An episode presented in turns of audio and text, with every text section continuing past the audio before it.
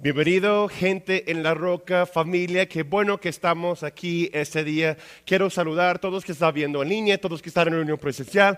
Ponte de pie, saluda a alguien que está a tu lado. Los que están viendo en línea, dale un me gusta, comparte este mensaje, este enlace con alguien más, porque hoy estamos de celebración. Amén. Hoy es día de Amo mi iglesia, estamos de celebración, una nueva serie y Dios tiene algo específico y preparado para nosotros el día de hoy. Por favor, toma su lugar, prepara sus notas, saca su Biblia. Vamos a tomar nota para ver qué es lo que Dios nos desea hablar el día de hoy. La visión 2021 es que estamos en Apocalipsis 3:8, puertas abiertas. Puertas abiertas. Dice Jesús, tienes una puerta abierta la cual nadie puede cerrar tienes una puerta abierta, la cual nadie puede cerrar. Si damos reflexión del visión o la palabra del año, vemos que hay cuatro áreas en lo cual que vemos esta palabra activa en nuestras vidas. Puertas abiertas significa el favor de Dios. Puertas abiertas significa crecimiento. Puertas abiertas significa cerrar ciclos. Y vamos hoy a Juan 10, 1 al 10, y vamos a ver la cuarta parte de cómo nos afecta a nosotros de puertas abiertas. Hay una puerta que siempre está abierta.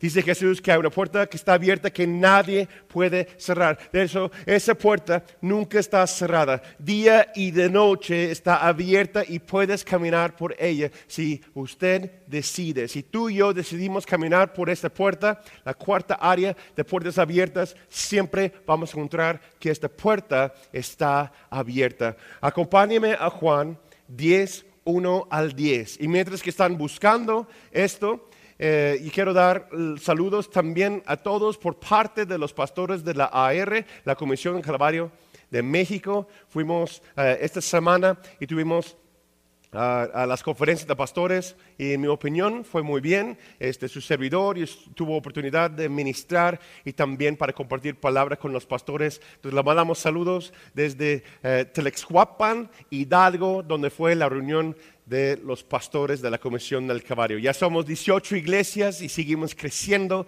Dios tiene un plan para nuestro país. ¿Ya están ahí? Amén. Juan 10, 1 al 10. Dice Jesús, está hablando, de cierto, de cierto les digo. El ladrón y el salteador es el que no entra por la puerta del redil de las ovejas, sino que trepa por otra parte. Pero el que entra por la puerta es el pastor de las ovejas. A este el portero le abre y las ovejas oyen su voz. Y él llama a las ovejas por su nombre y las saca. Y una vez que ha sacado a todas sus ovejas, ve delante de ellas. Y las ovejas lo siguen porque conocen su voz. Pero a un extraño no lo siguen, sino que huyen de él porque no conocen la voz de gente extraña. Jesús les dijo esta parábola, pero ellos no entendieron qué les quiso decir. Una vez más Jesús les dijo, de cierto, de cierto les digo, yo soy la puerta de las ovejas. Todos los que vinieron antes de mí son ladrones y salteadores, pero las ovejas no los oyeron. Yo soy la puerta, el que por mí entra será salvo, y entrará y saldrá y hallará pastos. El ladrón no viene sino para hurtar, matar y destruir. Yo he venido para que tengan vida y para que la tengan en abundancia. Puertas abiertas, la cuarta, eh, cuarta área donde vemos que Jesús es la puerta. Jesús es la puerta. Aquí encontramos eh, esa frase de yo soy, yo soy la puerta, es la tercera de siete declaraciones de yo soy de Jesucristo. Yo les invito a que buscan eh, en los evangelios y, y buscan donde Jesús está hablando y declara que yo soy. Un poquito de historia aquí para que podamos entender lo que está pasando. En los tiempos de Jesús existían dos tipos de rediles dos tipos de rediles. Eh, hubo un redil público y también hubo un redil privado. ¿sí? dependiendo de la zona o, la área donde vivías, este tenía esos dos rediles. El redil público ah, que, se pudiera encontrar en las ciudades y las villas era un lugar ah, cuando los pastores traían sus ovejas a, la venta o para descansar de, un viaje, etcétera, ah, o descansar durante ciertas temporadas. En este tipo de redil hubo un portero un portero que, que, cuidaba la puerta que solo los pastores conocidos pudieran traer sus ovejas para traer descanso a ellas ahí en ese lugar. ¿sí? Cuidaba eh, la puerta, cuidaba la entrada y salida y solamente aquellos que él, o puede ser una mujer, pero comúnmente era un hombre, ah, lo conocía, puede pasar y entrar. Y cuando era... Ah, tiempo para salir, y fíjate, porque cada pastor hubo un lugar para eh, diferentes rebaños. Era un espacio donde dos o tres rebaños pueden entrar al mismo redil. El portero cuidaba esa área. Y cuando era tiempo para salir, ¿verdad? Este, el pastor llamaba a sus ovejas y solamente las suyas, porque escuchaban su voz y conocen la voz del pastor, ellos van acercando a la puerta para salir con él. Y las demás de otros pastores se quedaban ahí, ¿verdad? Interesante, ¿no? Y hubo ah, un redil privado. Ese redil privado estaba en un campo comúnmente. Creo que tengo también una imagen ahí, quiero mostrarles para que lo vean. Estaba hecho de piedras o, troncos o, palos, lo, lo, construyeron de esa forma y y estaba en un círculo o un cuadrado, eh, no importa realmente eh, la forma, pero lo muy interesante de esos rediles es que estaban abiertos para que en el campo, cuando los pastores estaban caminando en el campo, llevando a los pasos verdes, a campo a campo, este, esta puerta ah, no existía. Ese redil no tenía puerta, mejor dicho. Ese, ese redil no tenía puerta y como ves en la imagen, cuando se entraba para proteger las ovejas, para tener, eh, durante tiempos de tormenta, durante tiempos de aflicción, lo pueden entrar ahí para protegerlos, para protegerlos contra animales o, en la noche, cuando estaba pasando por un ah, cierto ah, descanso, ¿verdad? Este, eh, el pastor llevaba sus ovejas a sus rediles ahí en el campo, para, mm, sobre todo en la noche, para protegerlas. Y él mismo, fíjate ahí en la imagen, a él se sentaba y él se convertía en la puerta para que las ovejas no puedan salir, porque las ovejas no pueden ver más allá de sus propias narices. Es algo distinto de, esa especie de animal. Solamente están comiendo y ven justo enfrente de ellas mismas. Yo lo conozco porque mi bisabuelo era pastor de ovejas y, mi, papá nos llevaba cuando éramos niños al rancho y, al campo donde mi bisabuelo tenía las ovejas y, ellos nada más ven lo que está enfrente de sus narices. Entonces el pastor sentaba en la puerta para proteger la entrada y la salida de, las ovejas, pero también para proteger que otros animales, unos coyotes, un, un lobo, un oso o algo, no puede entrar a donde está el redil. Él se convertía literalmente en la puerta para las ovejas, para que no pueden escapar y para que están protegidas. Aquí Jesús está diciendo que los que oyen su voz son sus ovejas. ¿Cuántas ovejitas tenemos aquí? Amén. Lo dicen amén, lo dicen amén. Mal broma, ¿verdad? Pero bueno, este, nosotros somos las ovejas, los que confiesan el nombre de Cristo Jesús como nuestro Salvador. Nosotros somos sus ovejas porque escuchamos su voz. Amén.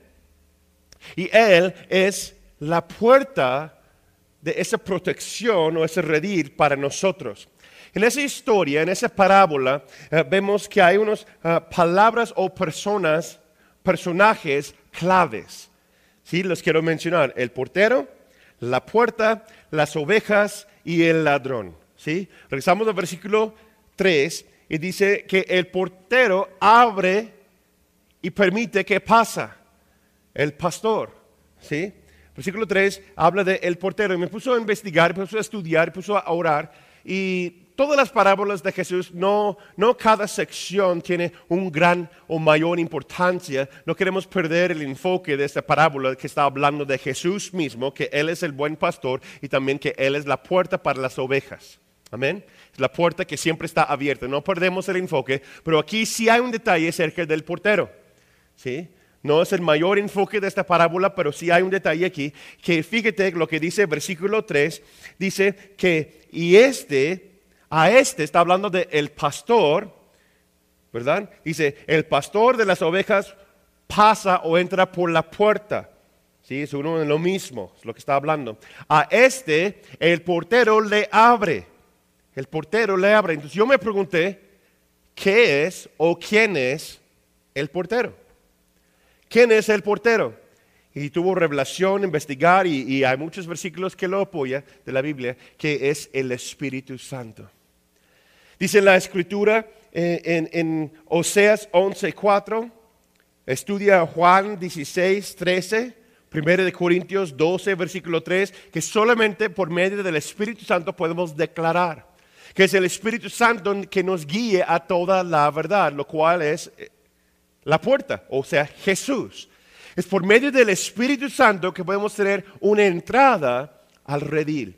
La puerta es Jesús, pero es el Espíritu Santo que prepara el territorio, nos trae con lazos de amor, como dice Oseas, nos, nos conecta a la verdad, quién es la puerta, quién es Jesús, y abre camino o oportunidad para que cada uno de nosotros podamos tener oportunidad de conocer la persona, el Evangelio, las buenas nuevas el mensaje de la puerta, quién es Jesús. Amén.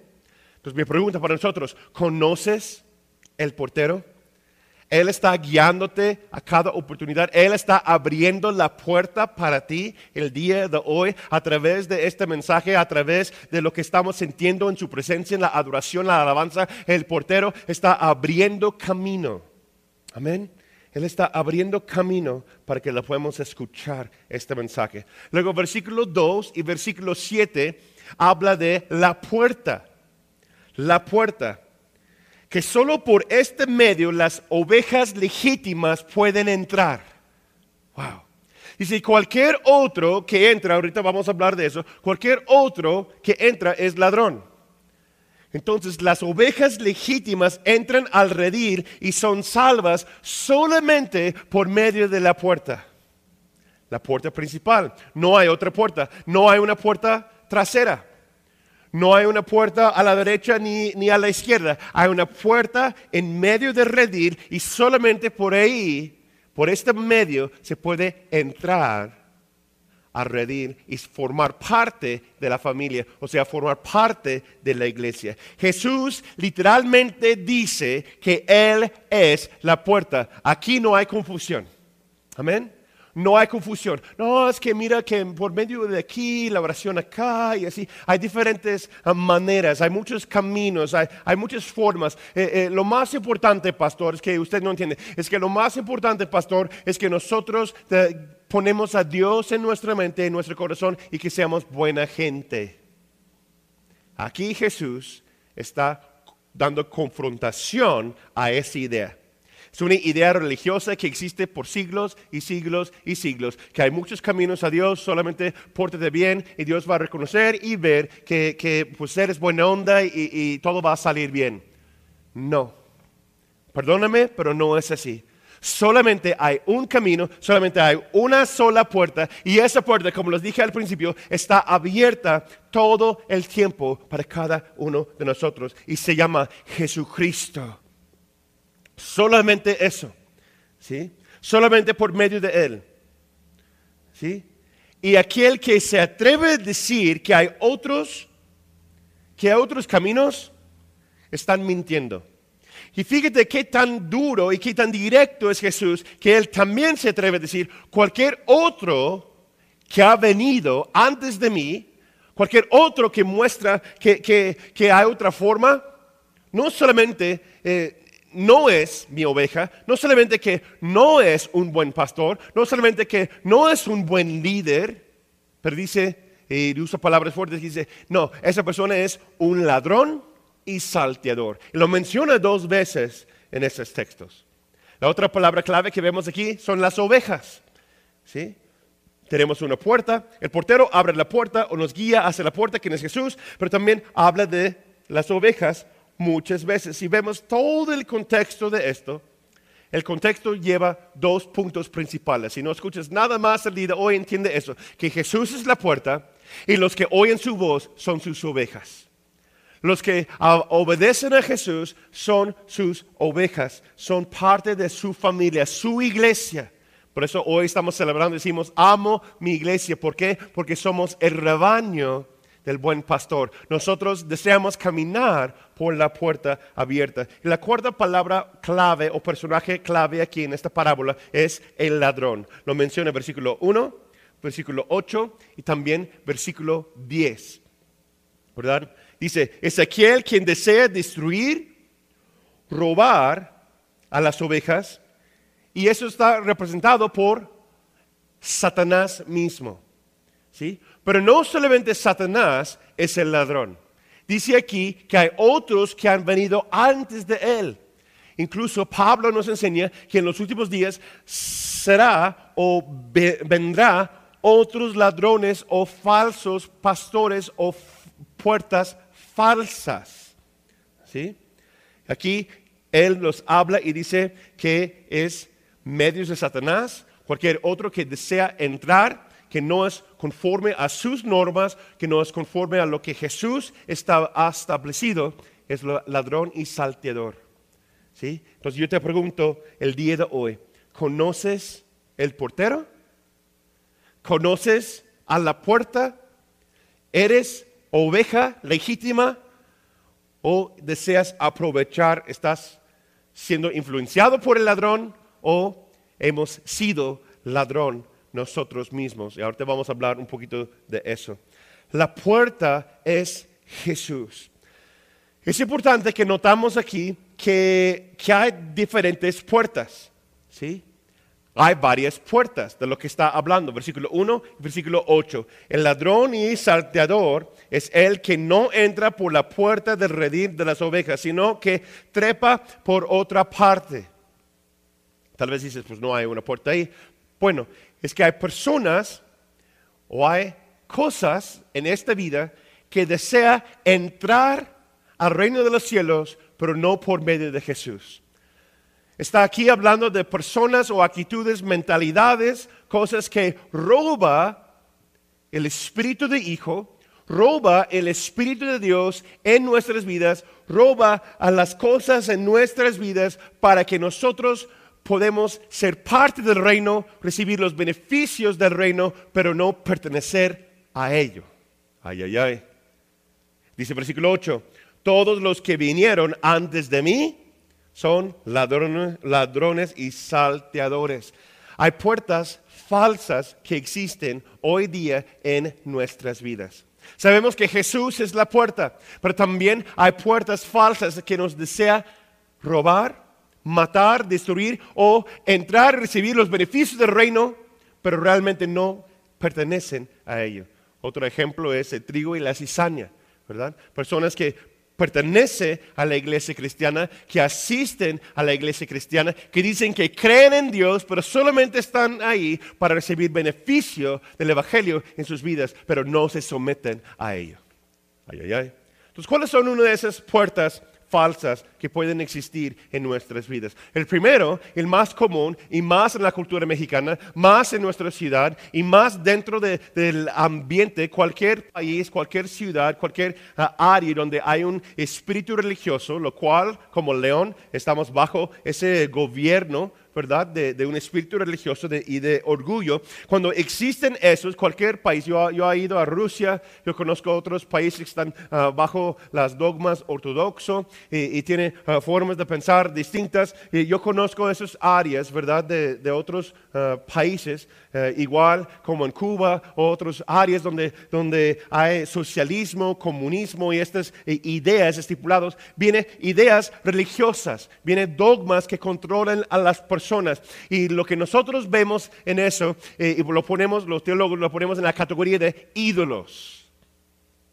¿Sí? Una puerta falsa para nosotros es un ídolo. ¿Y qué es un ídolo? ¿Sí? Tengo una buena definición, eh, tal vez no es lo que tú crees, que muchas veces vemos que, es una imagen o, que es algo ah, construido y lo ponemos en un altar y oramos de ello, así, es un ídolo eso es un, un, parte, sí, eso es un ídolo, pero un ídolo es más que solamente una muñeca o una estatua o una imagen. ¿Qué es un ídolo? Yo tengo una buena definición, es cualquier cosa que permito en mi vida que robe, roba las prioridades piadosas de Dios o el reino en mí.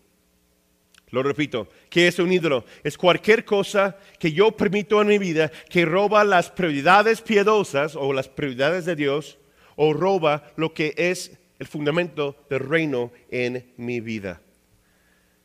¿Hay ídolos en tu vida?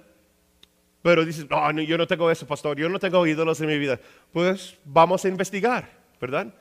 Quieren ser transparentes junto con, su servidor, vamos a ser transparentes y ver si realmente tenemos ídolos. La, eh, frase común dentro de, de, prácticas de consejería y cosas así, si has tocado consejería conmigo eh, y he platicado, mi esposo y yo, por seguro, eh, hemos platicado de eso, cuando hay distracción o cuando estamos hablando de establecer prioridades correctas, yo menciono esa frase, es una frase común, es que vemos los ídolos son la dama, la lana y la fama. Porque si nosotros vemos cualquier área que desea robar en nuestras vidas, viene a través, bueno, hablando a los hombres, la dama, la lana y la fama. ¿Sí? Puede ser el, amor, o sea, un amor falso, una distracción. ¿Sí? Existe hoy día el ídolo de la pornografía. Existe el ídolo de, eh, ver a otra mujer. ¿Verdad? Desear las cosas porque te hace sentir bien. Entonces la, sociedad dice que eso es normal, que eso está bien, que nos lleva a cosas más profundas y nos roba de la prioridad y el amor y la intimidad con Dios. Hicimos la lana, ¿verdad? Y estamos hablando de ovejas, entonces comúnmente vemos a las ovejas como una oportunidad para tener lana. Ay, ay, ay. Aquí en este caso no lo vemos así. Las ovejas son parte del redil, es nuestra responsabilidad protegerlas y guiarlas, empoderarlas para que busquen el reino de los cielos y para que van caminando. Entonces, eh, muchas veces estamos conmovidos o, movidos por causa de la lana o falta de, ¿verdad? ¿Cuál es tu motivación para levantar lunes en la mañana y el trabajar? Dices, pues la lana, ¿no? Sí, si tú dices, no, es para cumplir eh, con, mi deber y porque yo amo la empresa, bueno, tú puedes amar tu empresa, puedes amar tu trabajo, yo espero que sí, pero lo haces porque necesitas pagar la renta, necesitas pagar la hipoteca, necesitas pagar, entonces necesitas lana para pagar, ¿cierto o no? Entonces podemos ser distraídos de este ídolo si no tenemos prioridades buenas, y no estoy diciendo que la lana está mal, pero puede convertirse en un ídolo, ¿sí? Puede convertirse en un, ídolo. Igual la dama, tu esposa, tu familia se puede convertir en un ídolo. ¿Verdad? El trabajo se puede convertir en un ídolo. Cuando las cosas no están bajo las prioridades del reino de los cielos, se convierte en un ídolo porque roba lo que Dios desea para mí. La fama, ¿Cuántas veces, incluso dentro del ministerio, cuántas personas ponen primeramente, no el reino, primeramente el ministerio de Dios? Si pongo primeramente el ministerio de Dios y todo lo demás será añadido. Error. Buscamos primeramente, ponemos primeramente el reino de Dios y todo lo demás será añadido. Buscas un título, buscas, buscas una licenciatura, tus estudios, la escuela, ¿verdad? Tu ministerio, ah, salir adelante, tener un reconocimiento, traer, ah, trae más importancia a tu corazón. Lo que dice a los hombres, lo que las personas hablan de ti, Tal vez tienes familiares o personas que, que, están hablando mal de ti y eso te molesta y te preocupa. Y todo tu pensamiento está preocupado porque las personas están hablando mal de ti. ¿Por qué? Porque te preocupa más la fama, la opinión del hombre que a la puerta o a Jesús. Se convierte en un ídolo, quiere entrar y robar. Sí, esas cosas vienen, recuerda que dice Jesús, esas cosas vienen en nuestras vidas solamente para hurtar, matar y destruir. Satanás anda y está bien vivo, bien vivo y él desea hacer y cumplir esas tres cosas en tu vida. Usando cualquier medio, usando cualquier forma, Él desea hacer esas tres. su meta, su existencia es solamente para eso. Hurtar, matar, destruir. ¿Qué significa? Hurtar es robar tu tiempo. Es robar. Hurtar es robar. Quiero robar tu tiempo, robar tu fe, robar tu gozo, robar tu paz. ¿Y cuáles son? Todos los frutos del Espíritu Santo. ¿Cuánto tiempo pasas pensando en las cosas equivocadas? ¿Cuánto tiempo estás perdiendo de estar sembrando en la vida de tus hijos, de tus amigos? ¿Cuánto tiempo estamos ah, pasando ahí viendo redes sociales y, y estamos perdiendo tanto tiempo hoy día? Es que hay personas que vienen conmigo y dicen, pastor, es que no tengo tiempo para servir, no tengo tiempo para hacer, no tengo tiempo para, ah, para cualquier cosa, no tengo tiempo para noche de cita con mi esposa. Ay, ay, ay. No tengo tiempo para estar jugando con mis hijos, no tengo tiempo para, para ver la situación, no tengo tiempo para, para venir a la iglesia. Por eso lo veo en línea y gracias a Dios que están viendo en línea, ¿verdad? Pero en línea es distinto que estar con la familia dentro del redil. Amén.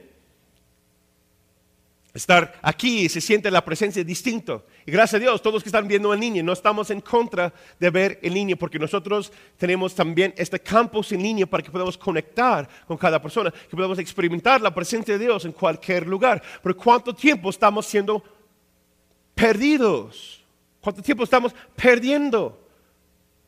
Cuando, cuando no se cumplen los anhelos como tú deseas, viene el enemigo para robar tu paz. Quiere robar tu fe. No, es que no va a funcionar. No, es que no se puede. No, es que no, no hay dinero. Es que no, no puedo. ¿Verdad? No, es que, no, es que, no, es que. ¿Cuántas excusas tenemos? ¿Cuánta justificación? Vamos a hablar y decirlo tal cual. El enemigo está robando la iglesia y quiere matar, destruir los frutos del Espíritu Santo en nuestras vidas. ¿Quién tiene prioridad? Viene a matar.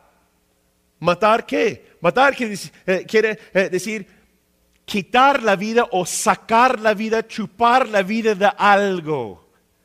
Ay, ay, ay. ¿Matar qué? Matar tu propósito. Cada uno de nosotros fuimos llamados con un propósito eterno. Dice Jeremías 20, 29, versículo 11, que Dios tiene buenos planes para ti, para mí, y desde antes de la creación, dice otros versículos, que fuimos creados y sembrados con ese propósito en nosotros como seres humanos. Y después entregamos nuestra vida a Cristo Jesús y estamos conectados con Él para vivir y lograr buenas obras, la cual que Él preparó de antemano. Amén. Pero el enemigo quiere matar ese propósito en ti. Lo ha dicho por años. Si Satanás no puede tener tu alma, lo que va a hacer es matar tu propósito eterno. Él no quiere un cristiano activo en el reino, mejor que uno que está sentado en la banca y ahí no me molesta. Bueno, tal vez, tal vez, dice Satanás, tal vez no puedo tener su alma, pero voy a matar su visión, voy a matar sus sueños, voy a matar y robar de su vida para que no roba más almas de las tinieblas de mi reino. ¿Eres una oveja activa o estás siendo manipulado por Satanás está matando tu propósito, matando tus anhelos, matando tus deseos, tus sueños, todo lo que viene de Dios, el enemigo desea matar y quitárselo. ¿Estás activamente viendo eso? En oración, conectados con el Espíritu Santo, estamos velando y orando y no vamos a permitir, por eso los pastores de nuestra iglesia estamos velando, estamos orando por las almas de esta casa para proteger que ningún ladrón, ningún lobo entra por ese redil y dice, vamos a, quiero matar y robar su propósito. No, declaramos en el nombre de Cristo Jesús que así no va a pasar en esta casa espiritual. Amén. ¿Verdad? Él viene a destruir él viene a destruir. ¿Destruir qué? Destruir amistades. Destruir relaciones entre tú y Dios. Entre tú y otras personas. Ah, ¿viste cómo te vio? Ah, es que el pastor no te saludó. Ah, es que fulano, fulano pues ya no viene, a lo mejor porque pues tu culpa, porque dijiste algo. Ay, ¿por qué fulano, hermano, no, no recibió salvación? Ah, porque fuiste tú todos los dardos, los pensamientos que está lanzando el enemigo que llega a nuestras mentes es para destruir tu confianza. Destruir tu confianza y tu fe en Dios. Destruir tu confianza y tu fe en ti mismo. No, mejor no lo hago, a mejor no ya. Si es que si yo lo hago, sí, si voy a, si voy a hacerlo mal, mejor no hago nada. Ya está matando, ya está destruyendo, ya está robando lo que Dios te ha llamado a hacer. No lo permites, hermano. Toma cautivo cada pensamiento, lo sometemos al conocimiento, lo sometemos a la autoridad de Cristo Jesús. ¿Esos ídolos están en tu vida? Si tú dices que sí en alguna de esas áreas, esas cosas están pasando en tu mente, en tu corazón, pues pide perdón a Dios. Entrégalo a Él. Amén. ¿Hay algo o alguien que roba tu confianza en Dios? Recibe sanidad hoy. Dios desea sanar estas cosas en tu corazón, en tu mente, en tu alma, en tu espíritu. ¿Sí? Hay puertas falsas, ídolos. También hay impedimentos, es una puerta falsa. ¿Cuáles son los impedimentos? Yo lo veo de esa forma y lo ha puesto en una forma de una pregunta. ¿Sí? Un impedimento es lo siguiente. ¿Eres una puerta al reino o eres un impedimento para que alguien más pasa por la puerta? ¿Sí? ¿Qué es un impedimento? Si estudiamos el contexto de esta declaración de yo soy la puerta, tenemos que ver el contexto desde capítulo 9. ¿Qué está pasando en capítulo 9? Pues estudialo, léelo, chécalo tú. Pero lo que está pasando es que Jesús sana a un hombre que está enfermo desde su juventud, ¿verdad? Él toma la decisión de sanar un hombre ciego desde el nacimiento. Y lo sana y, y después se va. Lo sana y después sus papás, que lo conocieron desde joven, están como separados de él porque temen a los religiosos de su tiempo. Porque Jesús lo hace, hace realiza este milagro fuera de eh, orden, por decirlo de esa forma. ¿Verdad? Entonces traen a ese joven adorante de los jueces religiosos, o sea, los fariseos y los saduceos, y los presentan a él y lo están interrogando.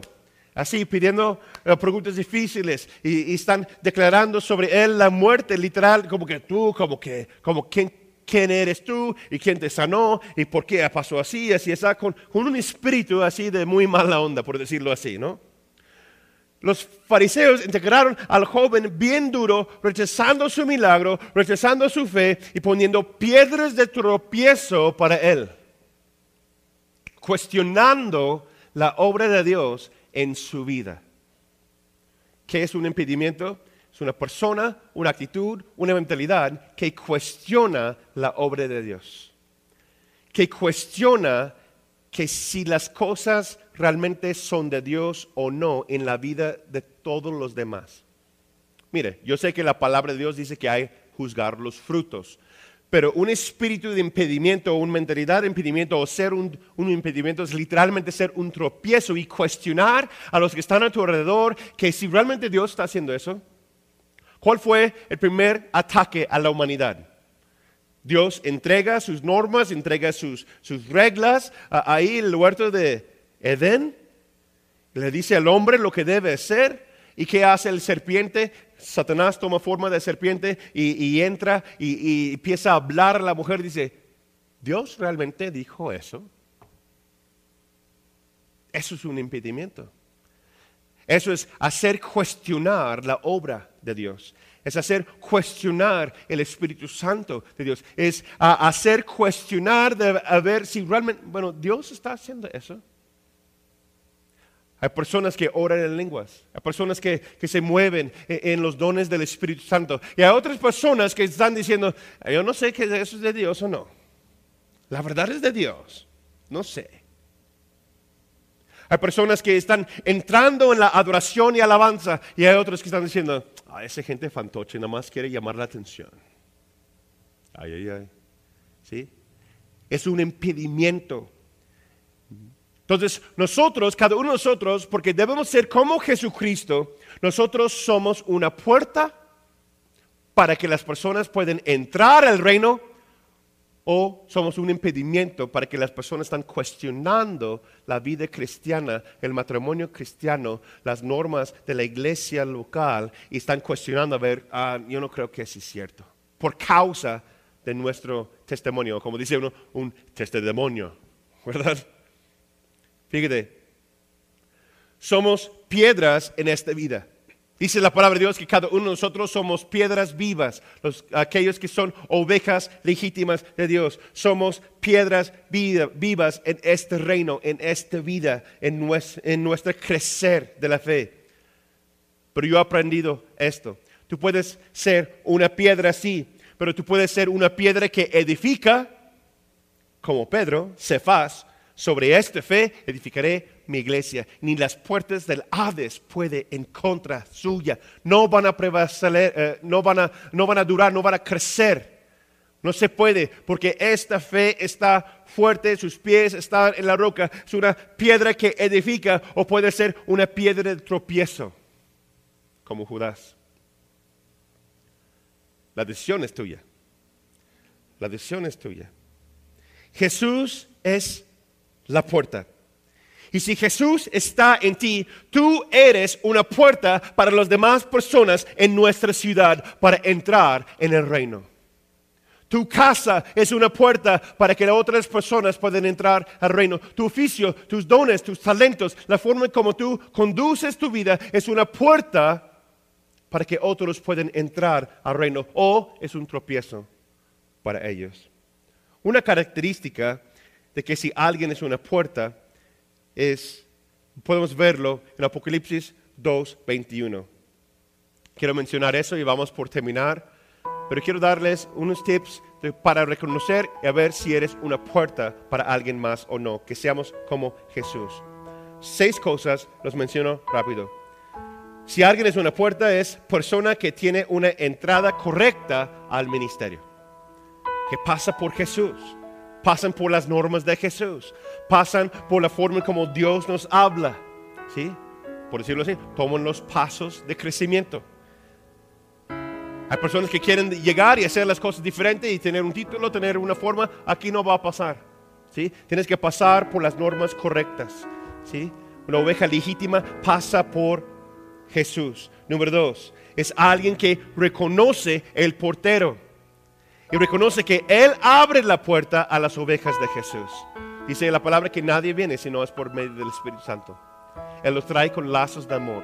Es el Espíritu Santo que está moviendo, no es a fuerzas. Si tú quieres meter la oveja ahí por la puerta o quieres eh, esforzar que tu familiar reciba salvación, no va a ser legítimo, va a ser algo religioso. Solamente viene a través del Espíritu Santo. Entonces, ora que esa persona tiene un encuentro con la persona del Espíritu Santo. Número tres, conoce el rebaño y lo conoce por nombre. Si alguien literalmente es un buen pastor o está cuidando bien a las ovejas, conoce los nombres de las ovejas.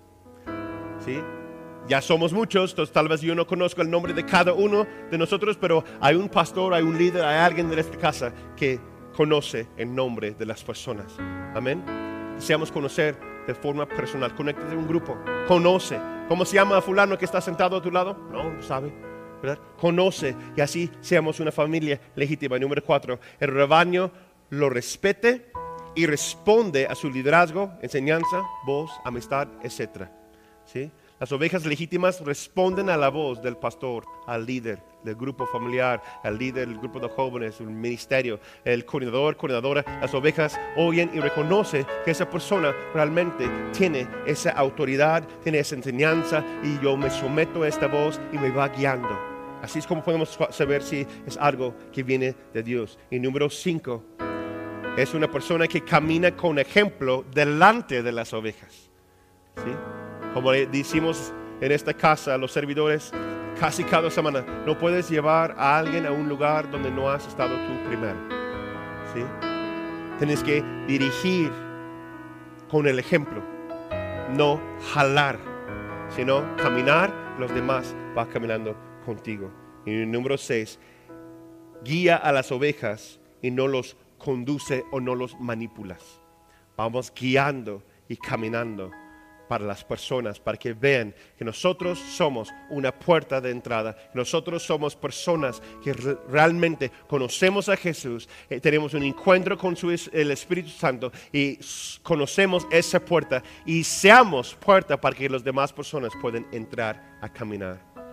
En conclusión, cuando pasas por la puerta, quien es Jesús, no puedes evitar aprender a ser más como Él. Y las siguientes semanas vamos a estar viéndolo.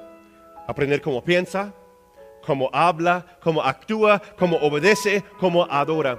Pasa por la puerta, sé como Jesús. Deseamos ser más como Él. Vamos a orar. Te damos gracias, Señor. Yo oro, Señor, este día que podemos reconocer cualquier área que estás tocando nuestros corazones, nuestras mentes, nuestras vidas. Yo oro, Señor, si hay alguien que está viendo esta transmisión el día de hoy, ese servicio el día de hoy, que no te conoce, que pueden entrar y pasar por la puerta.